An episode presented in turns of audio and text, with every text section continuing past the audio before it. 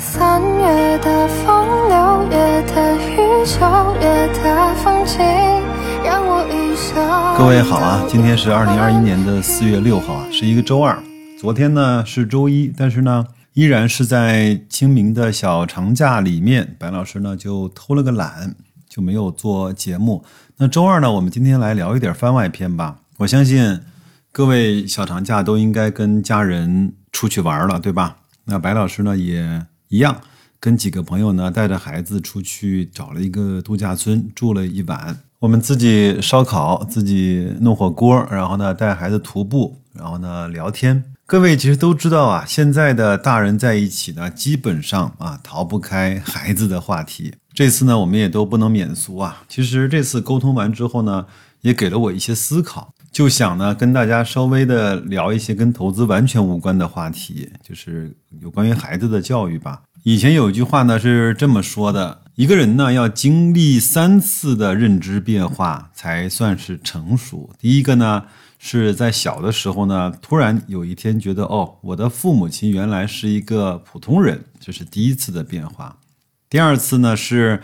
当自己可能成年了之后呢，意识到自己是也是一个非常非常普通的人，这是第二次的认知变化。第三次呢，是认为自己的孩子原来也是一个普通人。经过这三次的认知变化，一个人基本上就成熟了。可能有点开玩笑或者是戏谑，但是我觉得他却特别的真实。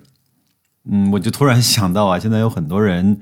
还认为自己在投资市场上不应该是那个普通人，应该是那个三年赚八倍的那个投资的天才。好，那我们再聊回孩子吧。第一个呢，就是如果呢对自己的孩子完全没有期待，那我想也是骗人的。谁都对自己的孩子呢充满了未来的这种期待，但是呢，我们如果深信不疑啊，自己的孩子呢会是那个天选之才。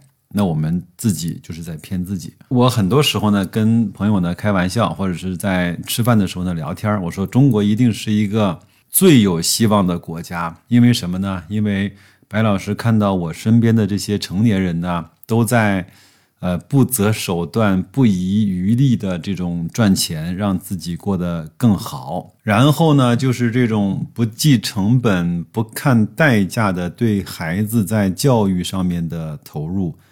我也去过很多的国家，我也和当地的一些朋友聊天，但是我从来没有发现一个国家从上到下，从大城市到小地方，从无论是南北东西各个不同的民族文化和传统，但是在这两件事情上，居然是全国十几亿人都在用一套的方法和标准来去行事，我觉得很有意思，只有中国。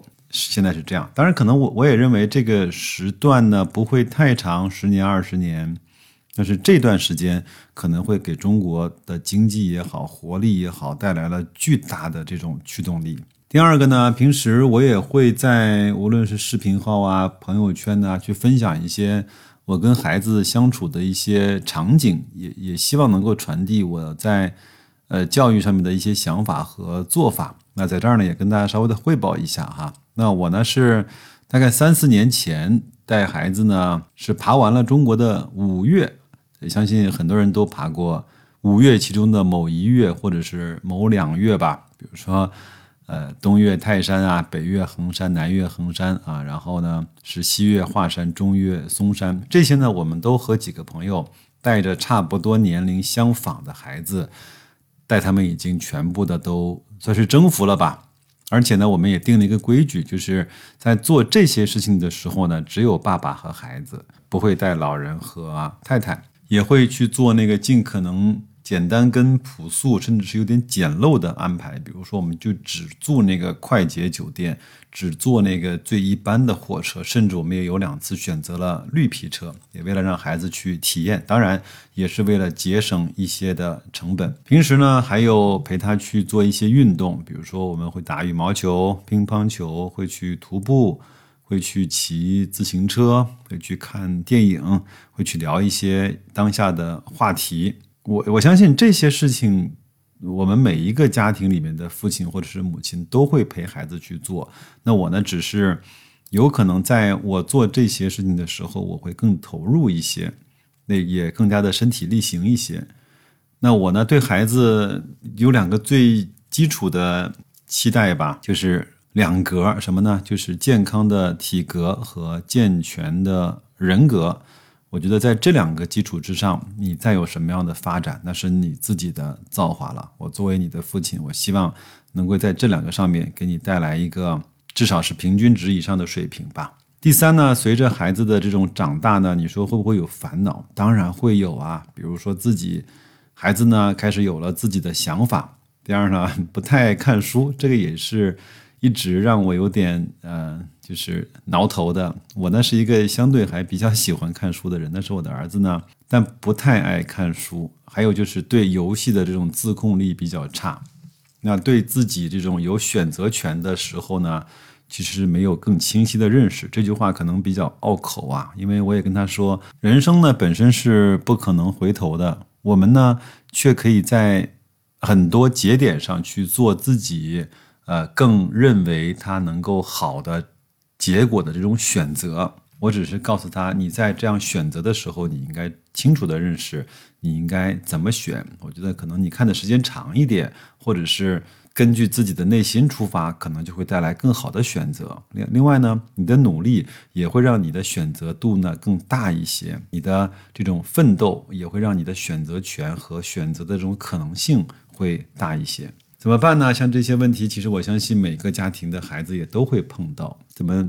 我只能说尽量去沟通吧。但是现在孩子呢，十几岁已经不太愿意跟你沟通了。他觉得你无论怎么样的沟通，他都认为你在说教啊。其实我们的孩子呢，至少白老师看起来，他会分为很多的阶段。比如说从零到六岁。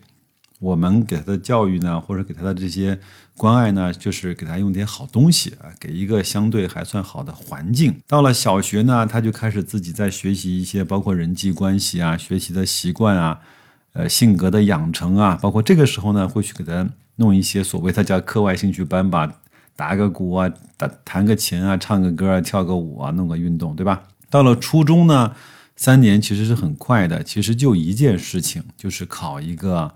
好的高中，到高中之后啊，其实学生包括孩子呢，就已经开始被分流了。有的上了重点高中，那他就一件事儿，去考一个好大学，或者是考一个国外的好大学。那上了普通高中的呢，就学觉得我自己得有个大学上。当然，也有选择了职业高中的，那就去学一门好的技能，为自己的就业。做打算，当然还有一些呢是没有在这三类里面，那就是他直接在初中毕业之后，在高中阶段就去给自己做了出国的准备，并不是他要去外国去学习那个更好的技术，而是他可能在国内就没有学上啊。到了大学之后呢，哼，基本上孩子呢就不受家长的控制了，他问你大概也就一件事情，就是给我寄点生活费吧。到了大学毕业之后呢，孩子其实是有一些自己的认知了，知道这个社会呢不是那么容易混的，自己呢也挺渣渣的。那如果这个时候父母亲能够帮上忙，就最好了。那这个时候有可能孩子跟父母的关系又回到了一个比较融洽的阶段吧。到了他工作的时候呢，其实这个时候就是如果这个孩子呢他不是特别妈宝或者是啃老的话呢，他应该就对自己。应该要负一些责任，有了清楚的认识了，无论是对自己，还是对另一半，还是对自己的下一代，他就会去开始忙活自己在整个的社会关系和社会阶层跟整个的这种链条上的那个让自己变得更好的那个事情了。这样的话呢，可能就又一个新的循环就开始了吧。那我觉得至少白老师已经过了我刚开始说的那个三个认知啊，我的父母亲，包括我自己，包括我的孩子，都是标标准准的普通人。就是像王朔的话，你丢到人堆里，你肯定是不能够被特别关注的那一类。那这样的话呢，相对我的心态呢就会比较平和一些吧。那自己该怎么做呢？无论怎么着，我觉得还是应该做好自己吧。无论你做的出色与否，这是我的观点啊。你的正直、你的自律、你的学习、你的坚持和乐观，都会不同程度的被孩子感受得到，并学习得到。当然也可能分早晚啊。必然的，你的不好的态度、不好的习惯，甚至是有点缺失的三观，相信我也会被孩子呢成倍的放大。有的父母亲特别焦虑。这个点呢，我倒没有，因为我觉得自己都认为自己会有点那种傻乐呵。我是我坚持的认为，现在的中国的社会靠自己的努力去养活自己，这个是不成问题的。甚至呢，凭自己的努力和勤奋，甚至是一些运气，让自己过得更好一点，都一定是有机会的。对于个人而非整个家族来说，阶级的固化并没有那么的严重。尽管呢，我的孩子呢也会有这样那样的问题。我甚至都依然会觉得，我的孩子应该以后不会特别差，因为他多少呢会受到我的一点影响。因为我自己，白老师自己啊，已经都成年了，我才意识到原来自己受父亲的影响是有多大的。这个是一个好的时代，因为这个是一个世界已经是平了的时代，这个一对我们来说，已经父母亲不是文盲的时代了。